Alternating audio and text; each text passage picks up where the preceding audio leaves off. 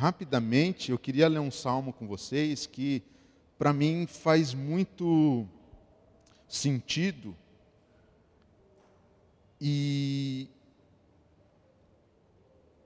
eu quero que vocês prestem muita atenção, porque de repente o sentido do texto que a gente vai ler, que é o Salmo 139, o sentido dele a gente vai descobrir no final da minha fala. E por isso que eu queria que você caminhasse comigo nessa caminhada que eu vou fazer agora aqui, de reflexão, para que a gente compreenda é, o que, que é esse movimento aqui, o, o quão importante ele é para nós. Salmos 139. Diz assim: Senhor, tu me sondas e me conheces, sabe quando me sento e quando me levanto. De longe percebes os meus pensamentos sabe muito bem quando trabalho e quando descanso. Todos os meus caminhos são bem conhecidos por ti. Antes mesmo que a palavra me chegue à língua, tu já a conheces inteiramente, Senhor. Tu me cercas por trás e pela frente e pões a tua mão sobre mim. Tal conhecimento é maravilhoso demais e está além do meu alcance é tão elevado que não posso atingir. Para onde poderia eu escapar do teu espírito? Para onde poderia fugir da tua presença? Se eu subir aos céus, lá estás. Se eu fizer a minha cama na sepultura, também lá estás. Se eu subir com as asas da alvorada e morar na extremidade do mar, mesmo ali, a tua mão é, direita me guiará e me susterá. Amém? Deus ama gente. Deus ama pessoas. Aí, se a gente fazer um panorama, ele cria Adão e Eva. E a orientação que ele dá para Adão e Eva é: vá, vão e multiplique. Gente, cresçam. Gente, forme gente gere pessoas. Ele chama Abraão e fala: Abraão, eu preciso que você saia da sua terra e do meio da sua família, eu preciso que você vá. E a sua vida, os descendentes, a sua, a, a, os descendentes da sua geração vão ser pessoas benditas. Gente, pessoas bênção, graça. Deus liberta o seu povo do Egito, o seu povo. Ele não escolhe uma cúpula e vê, deixa eu ver aqui quem que eu salvo. Deixa eu ver aqui quem que eu tiro dessa escravidão. Não, Deus salva o povo. Ele preserva e caminha com o povo e pelo povo. Ainda no Antigo Testamento, a gente vê vários relatos de um Deus bélico, de um Deus que guerreia pelo seu povo, de um Deus que levanta exércitos e o seu exército vence as batalhas e assim vai caminhando. Gente, gente sob um cuidado. Aí no Novo Testamento vem Jesus. Jesus ele vem viver na terra ensinando é, que o foco do reino, daquilo que Deus tem para a humanidade, é gente. As parábolas que Jesus oferece ao povo, os seus ensinamentos, não é sobre coisas a serem conquistadas, é sobre gente a ser transformada é sobre como pessoas podem evoluir, é sobre como pessoas podem crescer. O ápice para mim é quando o Evangelho de João ele diz e descreve o seguinte: olha, porque Deus amou o mundo de tal maneira, Deus amou o mundo, pessoas, de uma maneira tão intensa e tão grande, que Ele deu, entregou o seu Filho por pessoas e não por coisas, por pessoas. Deus entrega o seu filho para que pessoas pudessem ver e crer. Deus entrega o seu filho por pessoas para que tenham chance de viver. Deus entrega o seu filho por pessoas para que houvesse uma possibilidade de salvação. Deus deu, Deus entregou o seu filho por pessoas. O sacrifício da cruz foi por pessoas. Aí por isso eu reforço algumas coisas aqui que a gente já tem ouvido há muito tempo. Daqui de cima, ou das conversas de corredor, ou dos cafés, enfim. Hoje, o ajuntamento histórico de Deus no mundo é a igreja. é o reino sendo estabelecido. E aí eu ressalto que igreja não é o lugar, igreja são pessoas. É onde estiverem reunidos em nome dele duas ou três pessoas. É a reunião de pessoas por um propósito. Então, isso aqui não é igreja. Igreja é isso aqui. A gente não vai para uma igreja. A igreja vai ocupar um espaço. A igreja, ela acontece debaixo da árvore. A igreja acontece nos almoços de domingo, quando a gente se reúne. Igreja não é lugar. Igreja é ajuntamento de pessoas, de gente de pessoas que reconhecem essa grandeza de amor que Deus teve e não encontra outra maneira de viver senão em devoção a esse Deus. Igreja é transformada. Ou seja, a transformação é em pessoas e não em lugar. Quando a gente fala, puxa, a gente tem sido transformado, não quer dizer que a gente pintou a parede quer dizer que a gente cresceu aqui dentro. Quando a gente diz a igreja é cuidada, não quer dizer que tem um vigia espiritual aqui 24 horas para que a igreja não seja assaltada. Não, o que é cuidado são pessoas.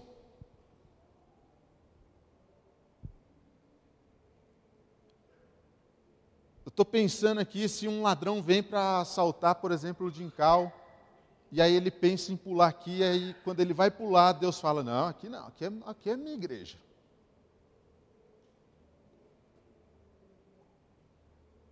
Não.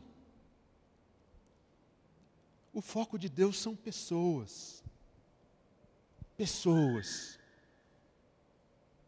Também com isso não quero dizer que a gente porque somos filhos de Deus e cristãos, não seremos assaltados, seremos também, viu?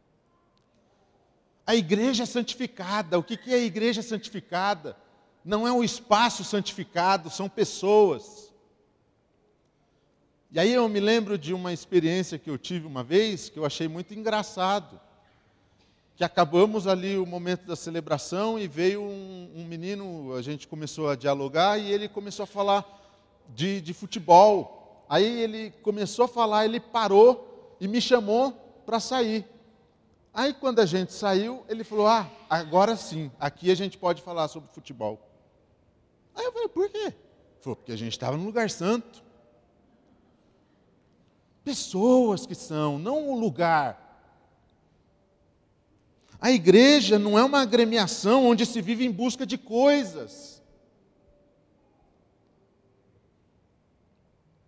Talvez muitos de nós podemos sentar numa cadeira no domingo falando, Deus, eu estou necessitado de algumas coisas aí.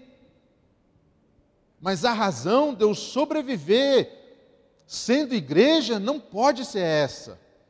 Isso pode ser uma maneira que me fez entrar, mas permanecer não. Igreja não é um lugar onde eu me junto com pessoas para falar, puxa, eu quero que vocês orem aí porque eu estou precisando de um carro zero quilômetro.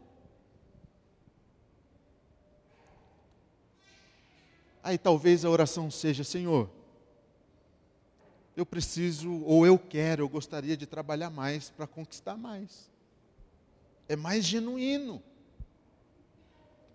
Porque a igreja não é esse lugar onde a gente vem para esperar tudo como se fosse uma distribuição de coisas.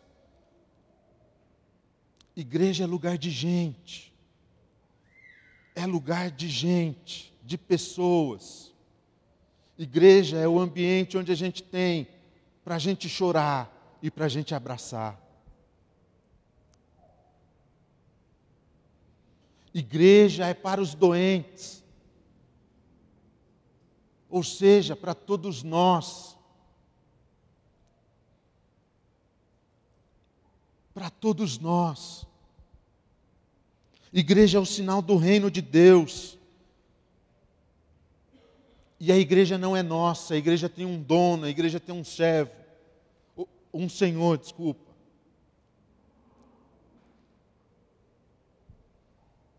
A igreja tem um cabeça. A igreja a gente não faz dela o que a gente acha mais bonito ou não, mais interessante ou não. A igreja precisa acontecer, porque quem move a igreja é, o próprio Deus. O que a gente faz é dizer, Senhor, estamos aqui dispostos. Como? De que jeito vamos andar? De que maneira? Nós queremos potencializar tudo isso aqui que a gente ouviu hoje. A igreja é de Cristo. E para mim aqui é onde a leitura que a gente fez dos Salmos faz, começa a fazer sentido. Porque a igreja pertence a um Deus que nos sonda e nos conhece. Se Ele, que é o cabeça da igreja, nos sonda e nos conhece mais do que melhor do, a gente mesmo, isso significa em quem a gente tem confiado, em quem a gente se entregou. A gente, igreja, pessoas, nos entregamos a um Deus que nos conhece no nosso levantar e no nosso deitar, em todos os nossos caminhos. Um Deus que está em todo lugar, não tem como correr para se esconder, não tem como, porque não é onde Deus está, Deus está em nós. Aí é quando eu aprendi na minha adolescência, quando eu fazia a oração dizendo: Senhor, eu entro agora diante da tua presença com esta oração. E a gente não entra, a gente já vive na presença dele. Porque não tem como a gente sair da presença dele. Não tem um momento da vida que eu falo, Deus, fica aqui. Eu vou ali e já volto. Porque ele habita em nós. Dentro de nós. Então a gente tem essa grandeza desse Deus que nos conhece, que nos sonda, que está com a gente a todo momento que está conduzindo tudo isso que acontece, que conduz a minha história, que nos conduz à vida.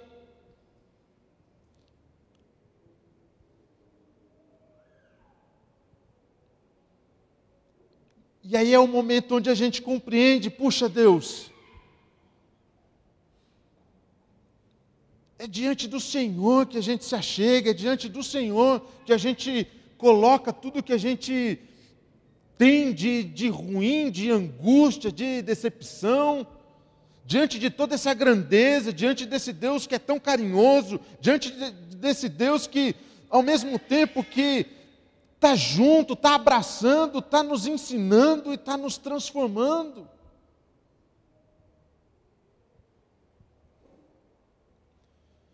E aí eu me lembro de outro salmo, Salmo 126, que diz: Grandes coisas fez o Senhor por nós, e por isso nós estamos alegres. Porque esse Deus que caminha com a gente, está dentro da gente, habita com a gente, na gente, que ama pessoas, que ama o ajuntamento da igreja, porque está estabelecendo o seu reino. É onde a gente se vira para Ele e fala: Senhor, a gente só tem que te agradecer. Um Deus que nos conhece tanto, um Deus tão grandioso, tão imenso,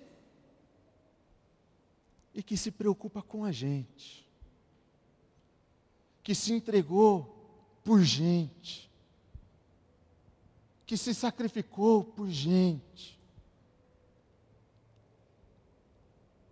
É só gratidão, Pai. É só gratidão.